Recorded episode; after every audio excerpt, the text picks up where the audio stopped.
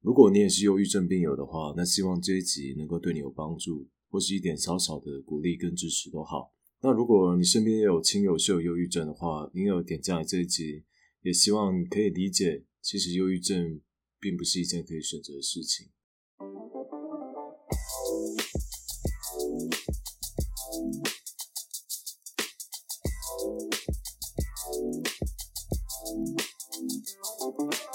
今天我们要聊的这本书叫做《忧郁症自救手册》，呃，它的作者是 Dr. Lee Coleman，他是美国专业心理学委员会的成员，也是一位临床心理学家。那为什么我想要聊这个主题呢？呃，我想有很多的因素哦。那其中一个因素是，其实我在五六年前呢，我也曾经确诊中度忧郁症，那大概为期有一年多的时间。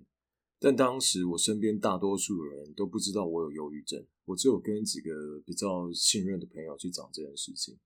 毕竟忧郁症不像一般的疾病，它可以从外观很明显的可以发现说，哎，这个人似乎好像有一点问题，比如说断手断脚啊，一看就知道。所以其实我们平常还是跟一般人其实是没什么两样的，顶多看起来就是比较没有活力的样子。后来我靠着规律服药以及运动，终于从忧郁症里面走出来。但是老实说，在得忧郁症之前，我曾经跟大多数人一样，觉得忧郁症不就是你自己想不开吗的这种荒谬的想法。直到我真的被他找上门之后，我才理解这个疾病对我们身心所造成的毁灭性的影响。第二个会想要聊这本书的原因呢，是大概一个月前，我得知以前的我一位学生，他选择离开了这个世界。那他离世的时候也不过才二十二岁，照理说应该还有很长的一段人生，却被忧郁症给无情的带走。那记得以前在课堂上，呃，我问他说：“哎，suicide，自杀这个字前方要加什么动词的时候，他说 commit。那我说为什么用 commit 呢？他说因为这是一种罪啊。你 commit 原本的意思是犯下某个罪的意思。只是没有想到，多年后当年教的那个字，竟然变成了现实这样子。那除了我刚刚提到的那位学生之外，我也真的有在几年前啊参加了一位学生的告别式，他也是同样的选择离开这个世界。那其实没有任何一个忧郁症患者是真的想死的，他们只是不想要再为身边的人带来更多的麻烦而已。那在开始聊这本书之前呢，我想要先念一首可以代表忧郁症患者心声的诗。这首诗是诗人韩鸦写的。别对我说加油，好吗？别说加油，好吗？我喝不下过浓的心灵鸡汤。那些太过乐观的故事，都像是夏季紫刺路眼的阳光，冰雪的令人失去方向。我还没找到罗盘，还没囤积足以远行的希望，还没找齐一群不会迷惘的水手，也还没决定哪座岛就是想去的远方。别催促我起锚出海，一艘疲倦的船还需要港。别说你的航道能避开所有风浪。仿佛你从未迷航，你难道不明白，并不是把油加满就能抵达想去的地方？别对我说加油，好吗？也并非放弃治疗，只是当生活忽然爆胎的时候，别急着推我向前，能否缓下脚步？拔出那深深刺进心底的刺，温柔包扎裂开的伤口，说：“我会陪你走。”那我想这首诗就点出了忧郁症患者其实最需要的三个东西，就是陪伴、聆听跟支持。那除了以上三个之外呢，我觉得更重要的事情就是不要批判他的想法。那为什么绝对不要去批判忧郁症患者内心的想法？除了会让对方觉得不被接纳之外呢，你还会进一步的加深对方内心的内疚感，或是让原本已经够低落的自我价值感再更低落一些。所以千万不要，或是只是单纯告诉他不要想那么多啊，加油好吗？这没什么，撑一下就过了。这会让忧郁症患者有一种不被理解以及接纳的感觉，他们会更把自己的心扉给紧闭起来。那所以接下来我们要讲一些啊忧郁症的一些迷思，以及不要对忧郁症患者讲的话。首先，忧郁症不只是一种心理疾病，它的成因非常复杂，呃，有生理、心理以及社会三个因素所交织而成。那生理因素的话，主要是大脑神经传导物质的分泌失调，例如说正肾上腺素以及血清素。或是一些其他的生理症状，例如说甲状腺功能太亢进或是太低下，也会导致类似忧郁的症状。或是男性在中年的时候啊，睾固酮低下，也会导致类似忧郁的症状。那除了生理因素之外，心理因素包含当事人的完美主义倾向很强烈，或是他天生比较容易焦虑，这些性格上的特质都有可能将来成为忧郁症的啊原因之一。那社会因素包含，例如说自我价值感过于低落，通常是家庭教育所引起的。那社会因素的话，包含例如说家庭环境可能导致忧郁症患者并没有办法建立一个非常稳固的自我认同，导致自我价值感低落，或是工作环境、求学环境里面的种种因素都有可能导致忧郁症的发生。所以，忧郁症的成因并不是像老高所说的那么简单，是因为什么感染了疱疹病毒，所以我们才得了忧郁症。有可能是成因之一，但是它绝对不是一个绝对的成因。但是有一个重度忧郁的案例，它是因为大脑长了一个肿瘤，压迫到他的脑下垂体，所以导致他脑部的神经传导物质分泌不正常，进而导致忧郁。那在把肿瘤摘除之后呢，他的忧郁症就自然不药而愈了。那这样成因这么复杂，其实我建议每一个忧郁症患者，就是先去做身体检查，因为搞不好有其他的生理因素所导致你的忧郁症。但是呢，因为迄今为止哦，都还是有很多人认为忧郁症不是病，只是患者想太多。但是我们人的一般忧郁或是悲伤的状态，跟忧郁症的状态是差非常多的。这不是一件可以选择的事情。请你试着想象一下，谁想要每天早上醒来都被虚无感充斥着，整天想要从人生中登出呢？如果可以选择的话，谁要呢？那如果你请忧郁症患者转念的话呢，只会让事情变得更糟。我们可以想象一下，哦你会叫一个失去双腿的人自己站起来吗？或是跟一个肚子痛的人说：“哎呀，你就转移一下注意力啦，等一下就不痛啦，好，不要想了，不要想了。”我想应该是很少人会给出这么白目的回应的吧。但是就是因为忧郁症，因为看不到明显的症状，所以就要被说哦，是你自己想太多。我还记得我曾经跟我一个朋友说，我觉得我好像得了忧郁症。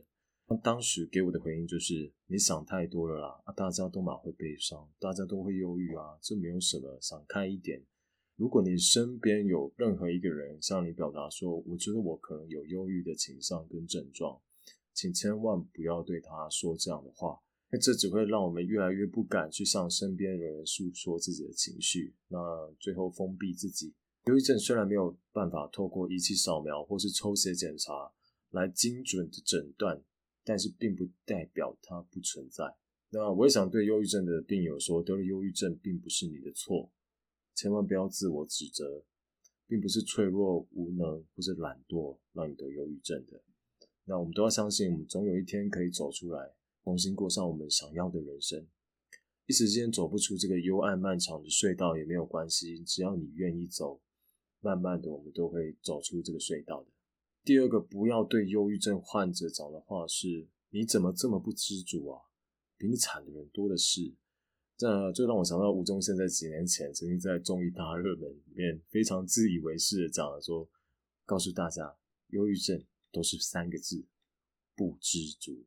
那就像我们刚刚讲的，忧郁症是一个成因非常复杂的疾病，而且常常是因为情绪去影响想法，而不是想法去影响情绪，所以其实不太可能说什么哦，那我现在知足一点，我的忧郁症症状就会消失，并不是的。那关于不知足这一点呢，我们打一个比方好了。如果我们今天断了一条腿，结果你身边的朋友跟你说：“哎呀，你才断了一条腿而已，还好吧？你看看一五阳光，他没有手没有脚，诶，你想开一点啦，这没有什么。”你会不会想要跑去揍他呢？即使你断了一条腿，你死都一定要打到他，对不对？那下一个不要对忧郁症患者讲的话，就是你就是想太多啊，不要想那么多啦，开心一点嘛。但是老实说呢，其实忧郁症是一个跟想法没有关的疾病，我们都会认为是想法影响我们的情绪，但是在忧郁症的状况里面，其实是情绪去影响我们的想法。那导致这种负面情绪的原因有非常多种，就像我们刚刚说的。除非当事人有接受，例如说正念冥想的训练，或是去接受心理咨商师的，呃，我们讲认知行为治疗，不然他绝对不是一个一句话说哦，转个念啊，没有什么，这样就会好的，没有那么简单。忧郁症患者是非常难控制自己脑袋里面的想法的，你可以把它想象成是一个心理的癌细胞。如果我们今天得了癌症，或是你身边的人得了癌症，你不会跟他说：“哎呀，赶快叫你心里面的癌细胞赶快消失啊，这样不就好了吗？”这是很荒谬的。但是比起癌细胞，就是因为忧郁症看不到，所以我们才会很容易会讲出这样荒谬的话。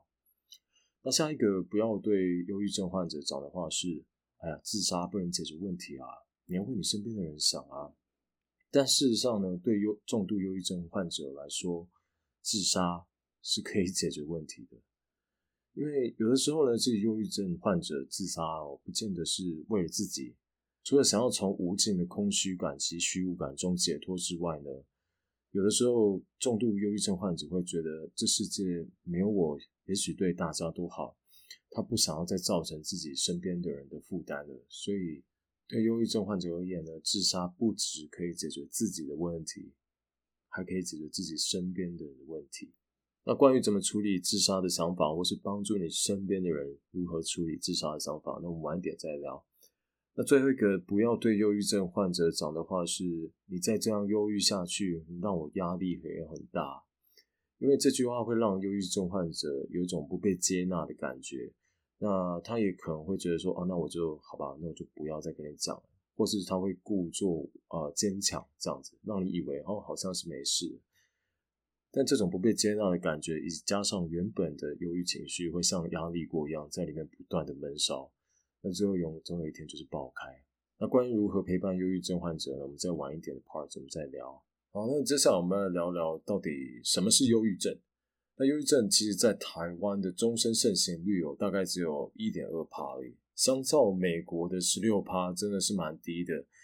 但台湾人会因为心理疾病去看医生的比率，相信也没有欧美国家这么高了，所以我相信实际的数字可能更高一点。那根据 DSM-5，就是精神疾病诊断与统计手册的第五版呢，忧郁症包含了以下症状：以下五项症状在两周内同时出现，造成先前的功能改变，至少包含以下症状之一：一是忧郁情绪，二是失去兴趣或愉悦感。那第一项是几乎整天且每天心情忧郁，可由患者的主观报告，如感到悲伤、空虚或无助，或是他人的观察来得知。那第二点是几乎整天且每天明显对所有活动降低兴趣或愉悦感。那第三点是体重明显减轻或增加，一个月内的体重变化是超过五趴的，且几乎每天食欲降低或是增加。第四点是几乎每天都失眠或是嗜睡。第五点，几乎每天精神动作激动或是迟缓。第六点，几乎每天疲倦或无精打采。第七点，几乎每天自我感到无价值感，或是有过度或不恰当的罪恶感。第八点，几乎每天思考能力和专注力降低，或是犹豫不决。最后一点，反复想到死亡。反复有自杀的意念，但是没有具体计划，或是有自杀的举动，或是有具体的自杀计划。那以上这些症状呢，引起临床上的显著苦恼或社交、职业或是其他重要领域的功能减损，而且这些症状并没有办法归因于某一个物质或是另外一个身体病况的生理效应，例如说甲状腺功能低下之类的。而且这些症状的发作呢，并没有办法以视觉失调症、妄想症或是其他精神病症来做更好的解释。那最后一点，从来没有过躁症或轻躁症的发作。当然，如果你想要精准的诊断，请务必求助于医师哦，绝对不要自己看了这个表就觉得哎自己好像有忧郁症。呃，关于刚刚讲那些呢，我想要做一些补充说明哦。虽然很多人都会说心情悲伤，大家都会心情悲伤啊，但是忧郁症呢，主要是毫无来由的长期悲伤，且持续了两周以上。那跟所谓的有原因的悲伤是不一样的，因为有原因的悲伤，例如说我们可能宠物走了、家人走了，或是被分手、离婚，这些都是属于有原因的悲伤。那通常在刺激来源消失之后，我们慢慢的就可以从这些忧郁的症状走出来。那忧郁症虽然也会被我们刚刚所讲的那些事情所引发，但是它是长期且持续的状况。所以如果假设你的忧郁的症状呢，已经超过了。两周以上，只有有我们刚刚说的那些症状，那你可以考虑去呃看个医生做一个审慎的评估看看。那关于睡眠这件事情呢，其实大多数人会以为说忧郁症患者应该会普遍是失眠才对，但是事实上也有一些人是会嗜睡的，不一定会失眠。当然，不管嗜睡或是失眠，这样共同的特色就是看起来都非常疲惫，非常萎靡。那关于食欲的方面呢，不见得就是吃不下饭，也有些人他会有暴食的状况发生。像我曾经在这个老高讲忧郁症那个影片里面呢，曾经听到小莫说，哦，他有一个朋友的老公得忧郁症，OK，然后老高就问他说，哎，那他他身材胖吗？他说胖，老高就说，哦，那他就不是忧郁症了。其实这是一个很大的误解，忧郁症患者并不一定很瘦。所以，只要食欲有大幅度改变，就可以是忧郁症的诊断标准之一。那除了以上的症状之外呢，其实忧郁症患者也倾向于社交孤立。那主要的原因是，呃，其实我们担心把别人拖下水啊。但是这边我还是想要鼓励一下有忧郁症的病友们，就是每一周都一定要保持跟呃至少一个你所信任的朋友社交的习惯。那以上我们讲的这些症状呢，其实大部分接受治疗的患者呢，他在八周之内就可以有显著的改善。以我自己的经验呢，我大概照治疗第三个月的时候，的确就感觉哎，跟之前相比蛮好的，好很多了。所以请大家一定要接受治疗。如果你怀疑自己有忧郁症，或是说你现在正在接受治疗的话，请你不要放弃。那接下来我们来详细讲讲忧郁症的可能成因。我们先从身体开始讲起。那第一个我们会讲到的是基因。那其实现在医学研究并没有办法明确指出某一个特定的基因是跟忧郁有关的。所以现在的一般医学界的看法是说，呃，忧郁症的患者呢，其实是遗传了对忧郁症的易感性。那大概有二十到四十五趴的忧郁症是跟遗传有关的。所以在看诊的时候呢。跟医生讲一下你的家族病史是蛮重要的一件事情。那第二个跟忧郁症有关的生理因素是物质诱发，例如某些特定药物的副作用就是忧郁，例如说利他能，虽然发作率是很低啦，所以呢你要坦诚的告知医师或是心理治疗师呢，你现在所服用的任何的处方药，那或是娱乐性药物以及喝酒的频率。像现在就有很多的研究证实呢，就酒精会让忧郁症发作之后比较难以康复，所以请务必跟你的医师啊坦诚的告知你现在的任何的服药状况以及喝酒的状况等等。那第三个原因是，当然就是我们刚刚讲的内分泌的原因啦，血清素去甲、肾上腺素及多巴胺低下，是中老年男性比较有可能会有的状况，就是男性睾固酮低下。那这些状况呢，除了用药物治疗之外呢，主要是生活习惯必须要去慢慢的改变。那下一个原因是大脑的慢性发炎，因为有研究指出呢，其实会得忧郁症的人呢，是免疫系统比较敏感的，所以如果你身体有慢性发炎的症状呢，你也可以考虑是否要去啊缓解你身体发炎症状，那也许你的忧郁症症状也会好转。那最后一个跟忧郁症有关的生理因素呢，就是肠道菌相的失衡。因为近年来已经越来越多的研究指出，其实我们的肠道就是我们的第二个大脑。那如果你的肠道菌相是处于在一个非常不健康的状态之下呢，那也有可能会间接的导致忧郁症。所以美国有一些提倡自然疗法的医师呢，也会建议忧郁症患者多补充益生菌啊，以及膳食纤维来增加肠道的好菌。那除了生理因素之外，心理因素的话，不外乎是对重大损失的激烈的反应，例如说死亡啦、分手、离婚或是工作变动等等。当然，你可能会问啊，这不是大家可能一生都会经历的事情吗？但是忧郁症患者会比较倾向于自责，认为那是自己的错，那进而导致我们的自我价值感低落。那我想对所有的忧郁症病友讲，其实我们已经够好了，不要再怪罪自己了，你是很好的。有的时候坏事的发生，不见得是自己的错，请不要让自己太辛苦。你心里面的重担，一定有人愿意倾听且愿意陪你一起担下去、走下去。那最后一个是社会因素哦，那通常是跟家庭教养方式有关的。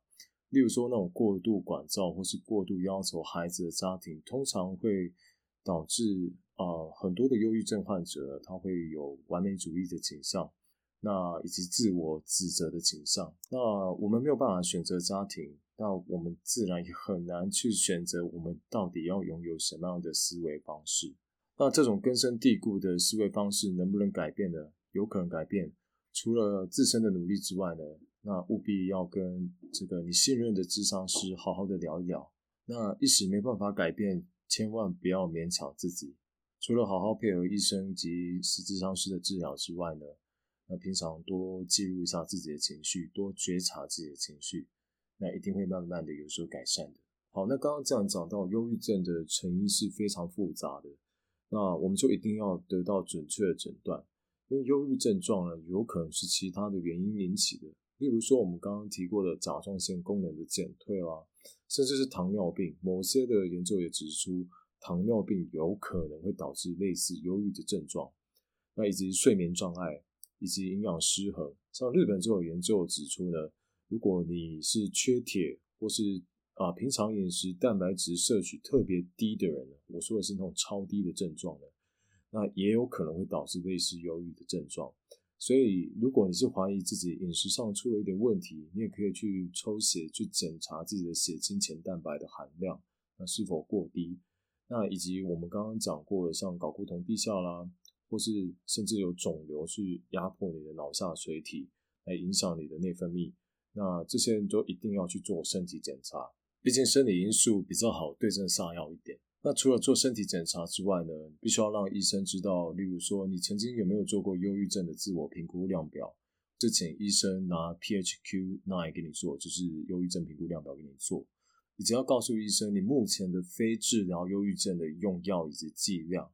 还有本身的家族病史啊，以及酒精啊、其他物质的使用状况，都务必要让医生知道。因为有些呃，我们讲治疗忧郁症的药物，它会跟酒精产生不太好的联动作用，所以请务必要让医生知道你现在是否有喝酒的习惯。当然了，对忧郁症患者来讲，其实我会建议大家就是不要喝酒了吧，千万不要喝。那在经过身体检查及医生的问诊之后呢，请务必要跟医师去讨论用药，因为这些抗忧郁剂其实在每个人身上的反应都不太一样。像我自己对 SSRI 的反应还蛮好的，但是有些病友就会说，哎，那我对 SSRI 就吃了没什么感觉，甚至好像大脑有种被麻痹的感觉这样子。所以请务必要跟医生讨论一下用药。如果这个药对你没什么用的话，那可以请医师再改开别的药。不过，所有的抗忧郁药都需要一段时间才能发挥作用啦，所以当然我们要正确期望，不要想说哦，我吃了这一颗药，我现在心情就会马上变好，请耐心一点，大概，例如说，我觉得大概要两两到三个月吧，才会有比较明显的改变这样子，所以要有耐心一点。那除了看医生之外，我们也可以考虑去寻求智商师的协助哦，但是我们要找到好的智商师。好的智商是他能够让你可以跟他坦诚的交流，而且不会有被批判的感觉。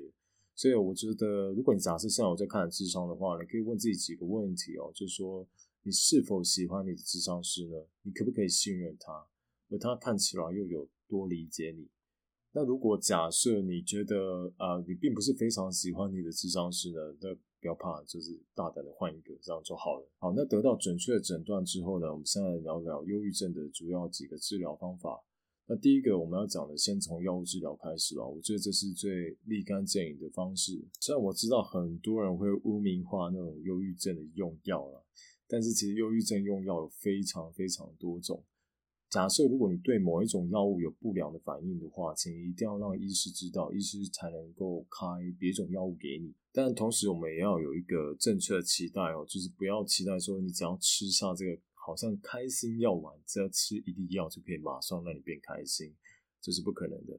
所以我们必须要去问医生一下几件事情哦。第一件事情，需要多久才可能会有疗效？那一般来说，大概是两到三个月以上才会有疗效了。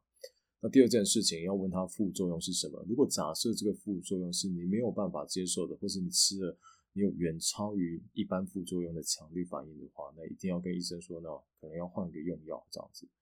那总之就是要规律服药了，不要怕觉得说，哎，服药啊就觉得自己很懦弱啊，或者很羞耻，这没有什么好羞耻的。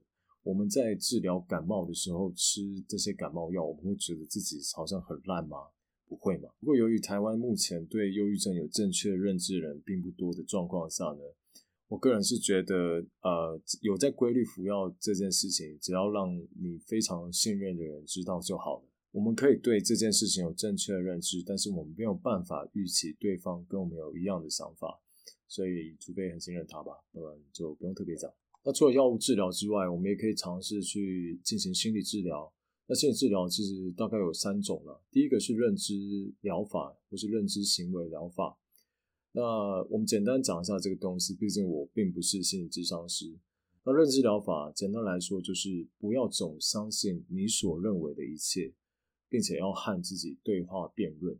每当你有一个负面想法出来的时候，你就试着去挑战自己内心的想法。不要急着为自己贴上一些这种负面的标签，例如说，我们今天假设迟到了，那我们这个忧郁症的患者呢，可能会对自己说：“啊，我就是烂，我就是一个不守时的人，我就是真的这么没用。”那你可以先跟自己对话，跟他说：“哎，我是真的不太准时吗？还是这只是一个偶发的呃事件而已呢？并不是我总是这样的人。”你可以多跟自己对话看看，去确认一下自己的。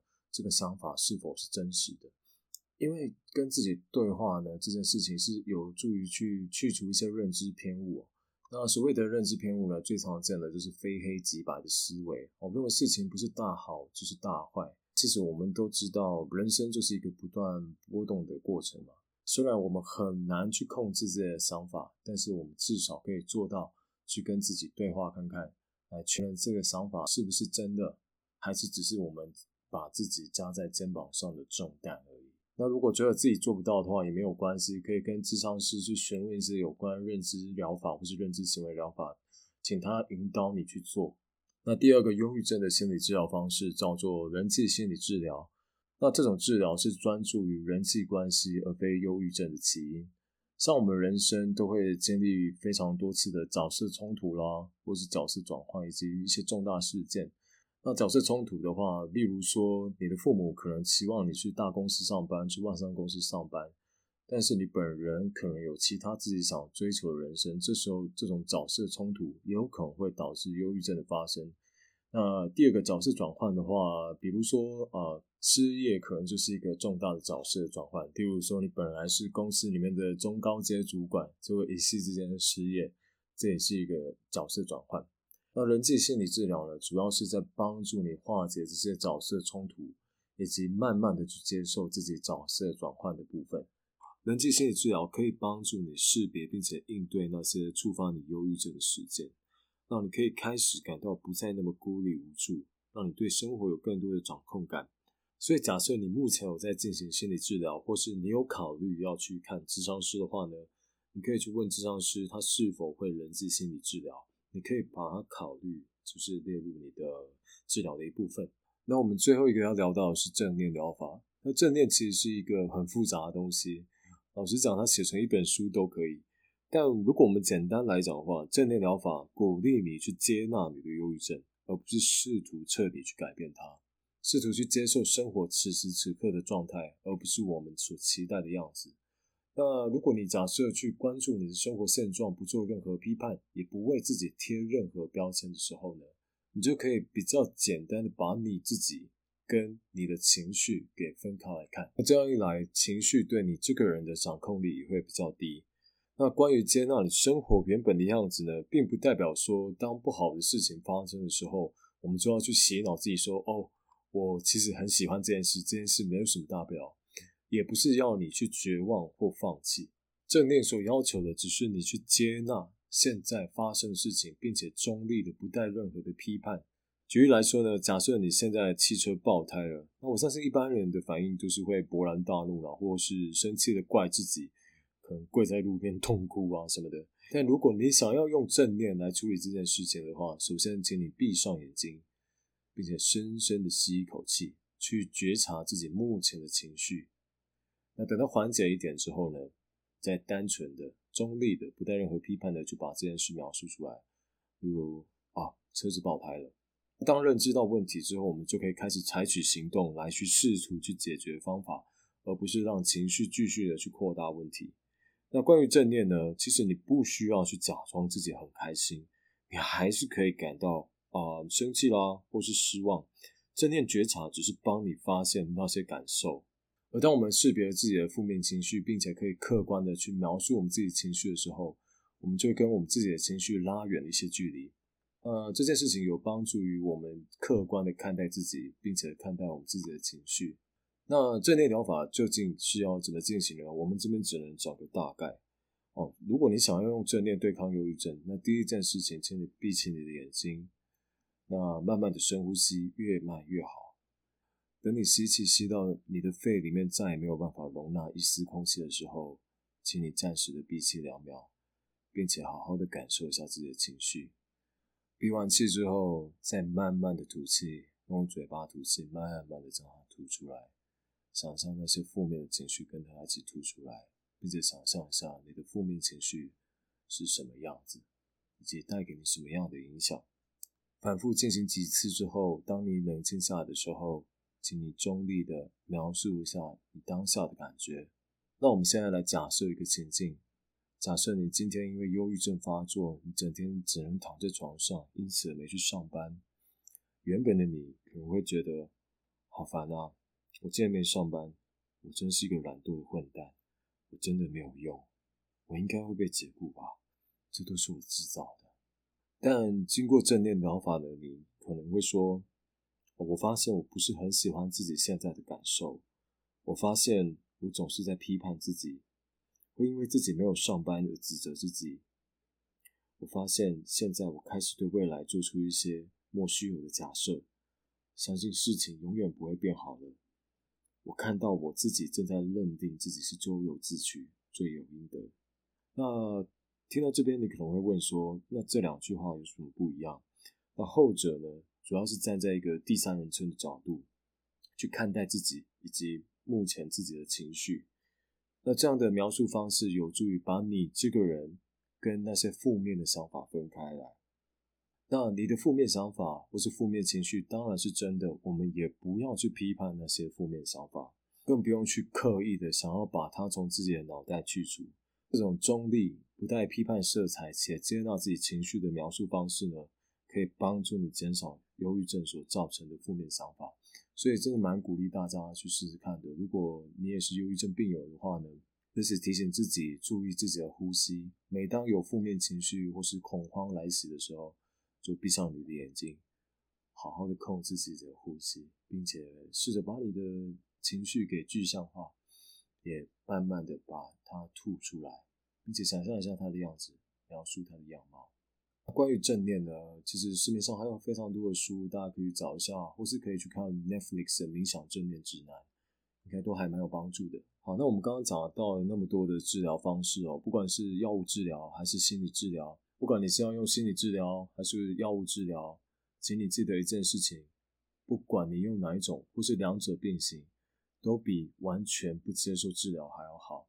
所以不要害怕向专业的人士求助，一定要接受治疗。那除了正规的治疗之外，忧郁症患者也可以试图去养成一些生活习惯来缓解忧郁症。那第一个，我觉得最重要的就是晒太阳。不管我们今天再怎么无力，再怎么想躺在床上，请务必出门走一走，即使是坐在公园上的长椅发呆三十分钟也好，请务必一定要照到太阳。我刚好提到，忧郁症的其中一个成因是体内的血清素不足。那晒太阳可以帮助身体制造维生素 D。而维生素 D 可以再进一步的去促进血清素的制造跟释放。那到了晚上呢，身体会进一步的将血清素转化成褪黑激素。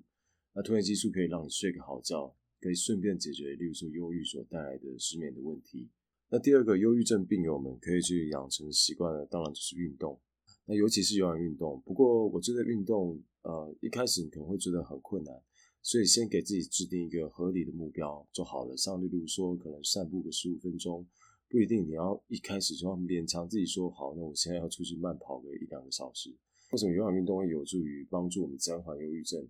第一个原因当然就是有氧运动可以帮助我们增加大脑神经传导物质的分泌，增加，比如说血清素啊、脑内啡、多巴胺等等，这些对我们的情绪健康都是非常有帮助的。另外，有氧运动已经被证实说它可以促进色氨酸，也就是我们刚刚讲的血清素的前驱物质，通过你的血脑撞壁。因此就可以大幅增加大脑里的血清素浓度，所以可以说是有氧运动，甚至说高强度的有氧运动就是天然的抗忧郁药物。那以我个人治疗的经验，我除了服用药物之外，其实我另外一个最常做的事情就是运动。那运动对我本身的帮助的确是很大。好，那最后一个是饮食上的建议哦。那第一件事情就是你要戒糖。好，那糖这个糖是 sugar。那为什么要戒糖呢？你可能会问说，哎，吃甜食的时候不是心情都很愉悦吗？的确，在摄取糖分的时候，在短期之内，你的血清素会上升，所以的确很多忧郁的人或是有忧郁症的患者，他们都会不自觉的会想要吃糖。但是长期摄取糖，它会导致你全身性的炎症，当然也包含你的大脑。而我们刚刚有提过说，大脑发炎有可能就是忧郁症的成因之一。所以第一件事情呢，请你戒糖。那一开始做不到没关系，至少先从减量开始。那除了糖之外呢，请务必要戒酒，因为我们刚刚也有提到说，酒精会让你的忧郁症加重，让你变得更加难以治疗。那第三，可以考虑去做一下食物过敏源的检测，因为，因为我们如果假设对特定食物慢性过敏，慢性过敏会导致你体内的长期发炎。那长期发炎呢，当然也包含你的脑子。像我自己本身的话是对麸质过敏，所以我有发现说，每当我吃这种小麦制品的时候，我那天情绪可能就会比较不稳，或是变得比较不容易集中，好像整个脑子烧起来一样。那假设你没有做过过敏原检测的话，可以考虑去试试看。好，那最后饮食上给大家什么建议呢？第一个就是吃富含 omega 三的食物啦。那富含 omega 三的食物呢，不外乎就是一些深海鱼啦，还有胡桃、核桃一些坚果。那 omega 三有什么好处呢？它最大的好处就是抑制体内的发炎反应。那我们刚刚有讲过，其实发炎反应有可能跟我们的忧郁症是有关系的。那另外，它也可以降低你体内的压力荷尔蒙的浓度，增加你血清素的分泌量。所以 omega 三可以说是对抗忧郁症最重要的营养素之一。那除了 omega 三之外呢，忧郁症的病友们可以多吃一点啊富含色氨酸的食物。因为色氨酸我们刚刚讲过是血清素的前导物，所以如果你体内色氨酸的浓度高的话，那血清素的浓度也自然就高了。那富含色氨酸的食物有牛奶啊、蛋黄啊、鸡肉、杏仁、毛豆等等。呃，不过这边我们可能要讲一下哦，就是如果我们刚刚讲的那些食物呢，刚好是你的过敏源的话，那你可能要避免摄取，以防例如说你为了要摄取色氨酸，结果反而导致自己身体发炎。这也不是一件好事。这样，最后一个建议大家吃的东西就是发酵食物啊，比如说泡菜啦、味增啊、优酪乳啊，这些含有好菌的这些发酵食物可以改变你的肠道菌相。那我们刚刚讲过，肠道是我们第二个大脑嘛。那肠道菌呢，它其实会透过肠道的神经系统来影响你大脑中枢的运作。其实某些益生菌呢，它可以在几个小时内就让你的脑内的多巴胺跟血清素上升。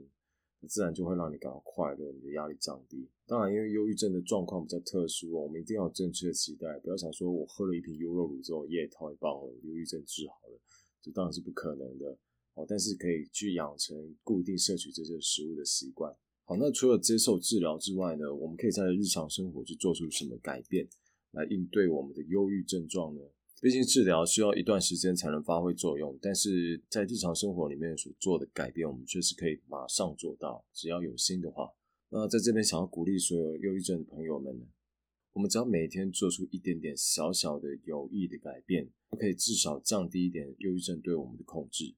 那首先我们要谈的是失去活力跟无精打采这个最明显的症状。那第一件事情就是不要试图做以前你能够做到的事情。在你力所能及的范围内尽量就好，并且试图放低目标，不要用完美主义要求自己。我们不用假装自己一点都不疲惫，也不用勉强自己打起精神来。呃，相反的，你要去接纳自己现在的状态。对我现在很累，所以我就是没有办法做到以前我所做的那些事情。那我已经很棒了，至少我已经有踏出我的第一步去做啊我想做的事情。好，这样才能去打破这个恶性回圈。我还记得我刚刚罹患忧郁症的时候，那时候我真的大概一天有八个小时是躺在床上，除了上班的时间啊。那我后来做出的小小的改变呢，其实就只是去附近的公园散个步而已，就这样，如此的简单。另外呢，可以记录一下自己每天的活力程度啦、睡眠时数以及情绪状态，所做的活动，给你的咨商师或是医师参考。这样他们才有办法为你的生活去给一些建议啦，或是制定一些简单的计划。且透过这个记录表，你也可以了解，哎，其实哪些活动呢对你的情绪跟精力是有帮助的，而哪些活动啊没有帮助，或是会让你的情绪变得更糟糕。好，那除了无精打采之外呢，第二个忧郁症常见的状况就是兴趣丧失跟社交孤立。你会觉得好像自己没有朋友了，或是你完全不想要跟你的亲友们接触。那我们要怎么样去处理这个状况呢？毕竟长期待在家里啊，或是把自己关在房间里啊，躺在床上，会加深你对生活的无助感。那我觉得这时候最简单的就是保持积极主动，做一些小小的事情，例如说出去散散步啦，待在室外而不是待在家里。就像我们刚刚讲，出去晒晒太阳多好，或者打电话给一个你信任的朋友，简单聊聊，去一趟商店、超市啦，或是去进行一些简单的运动。这些小事都有助于帮助你摆脱啊这种很深沉的无助感。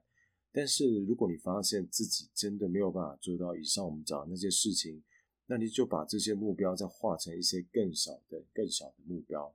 例如说，你觉得冥想静坐二十分钟真的太困难了，那你就把呃时速说成五分钟也没有关系。那如果觉得到附近的公园走走真的有点困难，那没关系，至少在家里的阳台坐着晒晒太阳。那也很好，可是我们就要记得做小事，better than doing nothing。至于如何保持社交关系呢？我想可以把生命中重要的人呢列一个清单，那并且记录哦跟他们在一起的时光对你情绪的影响。那列完清单之后，至少保持一周至少跟一个朋友进行一次短暂的聚会，哦，喝喝咖啡、聊聊天啊，这样都可以。这种一周至少一次的与人的连接，可以帮助我们从这种啊孤独一人中的无助感给解脱出来。好，那我们接下来要谈的是最困难的部分，就是要怎么样去处理我们忧郁的情绪。那这边作者有提出三个策略哦。那第一个叫做分散注意力，简单来讲呢，就是去做一些可能会让你开心的事情，像看一场电影啊。开车兜兜风啦，怎么样的可以让你短时间脱离悲伤？但是作者并不建议将这个方法作为最主要你应对忧郁的策略，因为长时间的分散注意力呢，可能会让我们对治疗这件事情失去积极性。但是短期来说，它的确非常有效。那第二个策略是接纳你的悲伤，那可以利用我们刚刚所提到的正面来接纳自己。那接纳悲伤，就像我们刚刚讲的，它不代表你屈服或是放弃了。而是诚实的面对你现在此时此刻的情绪状态。当你真的接受了自己情绪的时候，你才能够真正的做一些事情来处理这些情绪，而不是陷入那个情绪漩涡中。说凭什么我要这么难过？凭什么我要去面对这些问题？这样子。那最后一个应对我们忧郁情绪的策略叫做挑战我们消极的想法。呃，因为忧郁症呢会让我们倾向用非常极端的方式去思考问题哦。那当这些想法出现的时候，你就要去挑战他们。比如说，你明明很想要打电话给你的朋友去聊聊，但是忧郁症可能会让你觉得说：“哦，我我为什么要打电话打扰别人？反正没有人想要跟我说话啊。”那当你发现有这些比较极端跟负面的思维的时候呢，你就要去找到证据来证明说这些想法是负面的。你可以问一下自己：那个极端的负面想法是正确的呢？还是说是因为忧郁症让我们的想法更加极端跟负面呢？虽然这样做呢，它不会让负面想法完全消失，但至少呢，我们可以把我们自己跟这些负面想法去拉出一些情感上的距离。那就像我们刚刚讲的，它对你的控制就会变少。那最后一个我们要谈到的是如何处理忧郁症所带来的内疚情绪，因为忧郁症常常被描述成一种内化的愤怒，对自己的愤怒。我相信很多忧郁症的病友们啊，面对生活的一些问题的时候呢，都比较倾向责怪自己，而不是怜悯自己。但是就是因为在这个时候，怜悯自己是非常重要的。因为如果假设你得了忧郁症，那自己就是生病。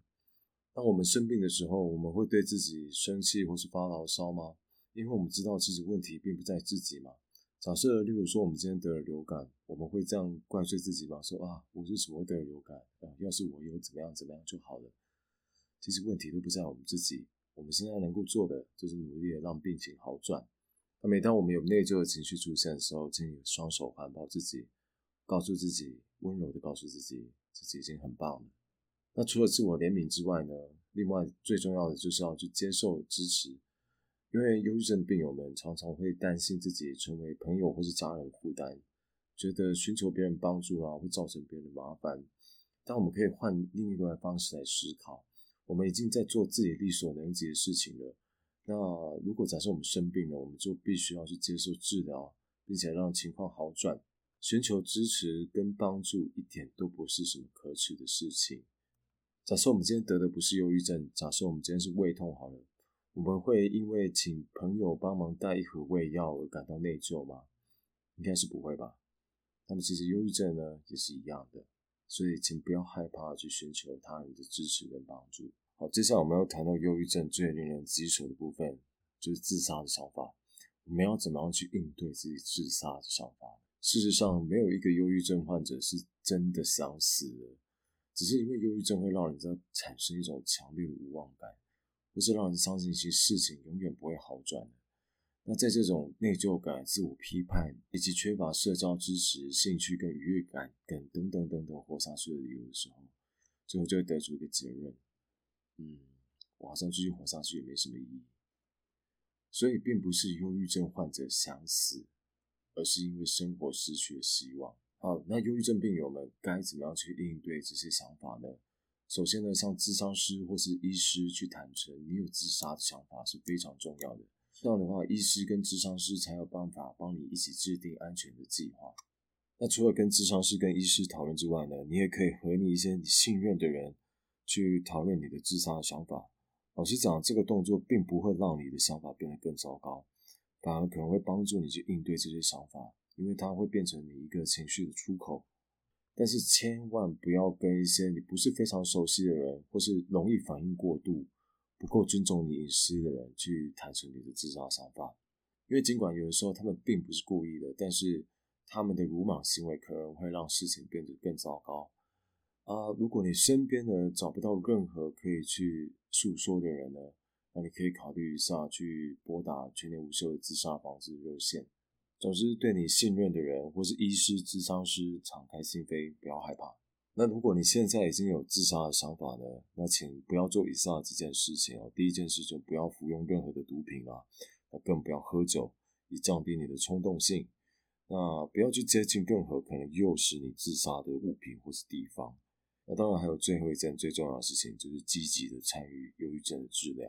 好，那接下来我们要谈的，如果你身边有忧郁症的亲友们，那你自己可以怎么做呢？那第一个，我们先来谈一个迷思哦，就是。如果你问一个人呢，他是否有自杀的想法，那么他就更有可能去自杀。事实上呢，真正的状况是相反的。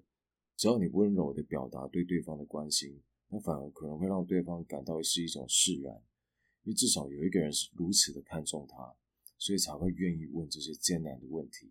所以假设如果你身边的亲友啊曾经向你透露过“我好想死，我好想自杀”，那你可以去问问看他为什么会有这种想法。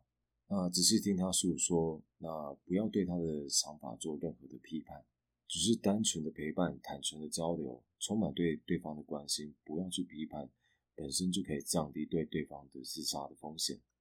那此外呢，我们还可以去做一些事情，去降低有自杀危机的人的焦虑感，例如说陪他散散步啦，简单的聊聊天啦，陪他离开充满压力的环境啊，帮他转移一下注意力，那这些都是很好的做法。但是在做到以上的事情的同时呢，请你设立好自我的界限，一定要照顾好自己。因为陪伴有自杀想法的人，其实是一件非常耗费精力的事情，所以也要确保你自己呢是有自己的情绪出口，直接制定一些，如果假设非常不幸被情绪勒索的时候，那你可以采取什么策略，比如说在一些比较罕见的状况呢，那有些忧郁症的病友可能会威胁你为他做或是不做一些事情，不然他就去自杀。那如果你不想要让自己去陷入这种被勒索或是被掌控的状况呢，你可以试着这么讲：，嗯，我蛮抱歉的，我很想要帮助你，但是我感到正在被威胁的时候，我其实不知道该怎么样才能帮你。那我需要咨询一下其他人，看接下来我们该怎么办。因为如果这时候屈服于对方的勒索的话，其实只会让事情更糟。诶，那这时候我们该怎么做呢？我们可以去找啊对方的智商师啦，或是心理医师，让他们去介入，这样子会比较好一点。因为我们都要记得，我们其实并不是对方的心理医师或是治疗师，所以画出一个明确的自我界限也是。呃，对啊，忧郁症患者的亲友们来说是非常重要的一件事情。好，那接下来我们来谈，假设你身边已经有忧郁症的亲友跟你透露他想自杀，那你不能做什么事情？那首先呢，就是如果有人跟你透露出自杀讯息的时候，千万不要忽略他或是低估他，要对这样的危险讯号保持警惕。我相信在台湾都有很多人觉得说，啊，会自杀的都不会跟你讲啦，都是莫名其妙就死了。但是这种说法其实不尽然正确。举我自己身边的例子哦，在很多年前，我曾经有一位学生跟我说，他其实很想死。他在学校被霸凌，然后父母亲又觉得他的成绩不好，一直羞辱他这样子。当时的我觉得啊，这应该只是青少年的无病呻吟吧。结果我没有想到，三个月后我就真的去参加了他的告别式。那第二个就是不要以为对方是为了获得关注而说要自杀。不可否认，有些人是这样。但是如果对方是真的已经有确诊忧郁症的时候，其实这是一个他本身想要求救的一个讯息。那任何的自杀讯息都应该要被重视，千万不要忽略它。那第三个不要做的事情就是不要反应过度。如果有人告诉你说他很想死，但是还没有打算要真的采取行动的时候，请不要马上报警，那可能会适得其反。好，那下一个不要做的事情，这个是千万不要做，不要对有想死的想法的人进行长篇大论的说教或是羞辱他。啊，任何的忧郁症患者需要的，真的就是陪伴跟倾听，而不是去评判啊，或是宣扬生命到底有多美好这样子，或是对忧郁症患者讲说，哎呀，生命明明就很美好啊，你为什么想死呢？哦，真的是很不知足诶，千万不要去讲这些话。任何有想死的想法的忧郁症患者，其实就很像是掉进一个啊非常幽暗的洞里面。那身为在他身边的人，我们能做的事情就是为他丢下一条绳索，慢慢的、慢慢的把他拉上来，而不是在洞口跟他说：“哎呀，啊掉进洞了，真辛苦啊，你要自己努力爬上来啊，对啊，赶快啊，上面的世界很美好。”请不要讲这样的风凉话。好，以上就是我们今天这本《忧郁症自救手册》的内容。那不论你是忧郁症的病友，还是你身边有朋友或是亲人是有忧郁症的，都希望今天这一集对你有点小小的帮助。那身为一个曾经的忧郁症病友呢，呃，忧郁症的再发及复发的几率是很高的，所以我们刚刚有提到一些生活习惯啊、日常的那种照护是非常重要的。那如果有再发或是复发的现象呢，请一定要回诊。毕竟忧郁症跟一般的悲伤情绪不一样，它不是一个放任在那边，它就会慢慢变好的东西。那我想对所有有得忧郁症或是曾经得过忧郁症的朋友讲，其实你们都是非常温柔的人。那正是因为你们太温柔了，所以不想要去怪罪于别人，最后只好怪罪于自己。那我知道你们非常辛苦，但也请你们相信。你们已经很棒了。那罹患忧郁症也不是你们所愿意的。我知道得了忧郁症就很像掉进一个深海里面，想要让自己不断的下沉下沉。